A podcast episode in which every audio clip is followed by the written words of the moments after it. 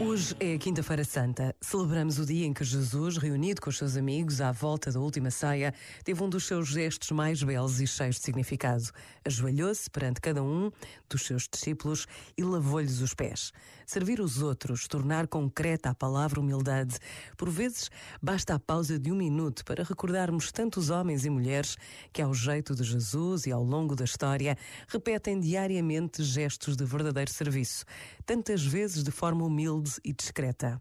Viver a Semana Santa com Jesus no centro de cada dia é uma decisão que nos abre a possibilidade de um encontro único e transformador. Pensa nisto e boa noite. Este momento está disponível em podcast no site e na app.